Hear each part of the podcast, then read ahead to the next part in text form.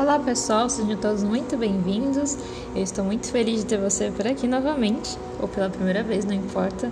Nós estamos no 59 dia de 142 dias e hoje nós vamos refletir em 1 Reis, capítulo 11, a partir do versículo 4.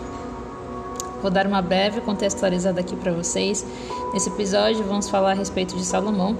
Salomão foi o sucessor do rei Davi, como nós comentamos no episódio anterior. E Salomão teve várias e várias mulheres, só que aconteceu uma coisa aqui super um tanto como posso dizer para vocês, curiosa e faz a gente refletir também. Vamos lá.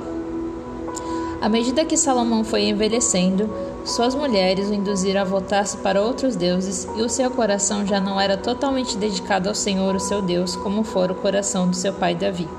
Ele seguiu Astarote, a deusa dos Sidônios, e Moloque, o repugnante deus dos Amonitas. Dessa forma, Salomão fez o que o Senhor reprova e não seguiu completamente o Senhor como seu pai Davi. É, uma palavra que me deixou assim bem pensativa é que foi à medida que Salomão foi envelhecendo.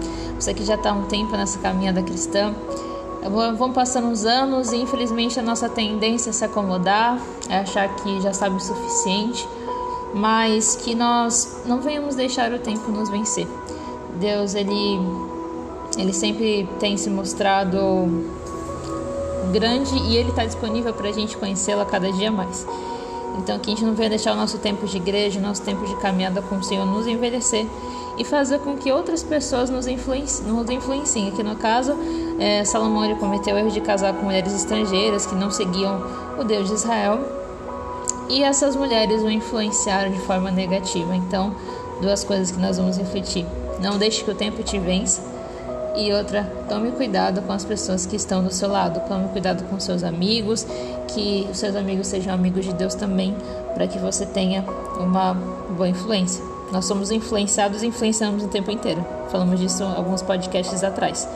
Então, é isso, pessoal. Amanhã a gente volta com mais uma reflexão e eu tenho certeza que Jesus falou com você assim como falou comigo.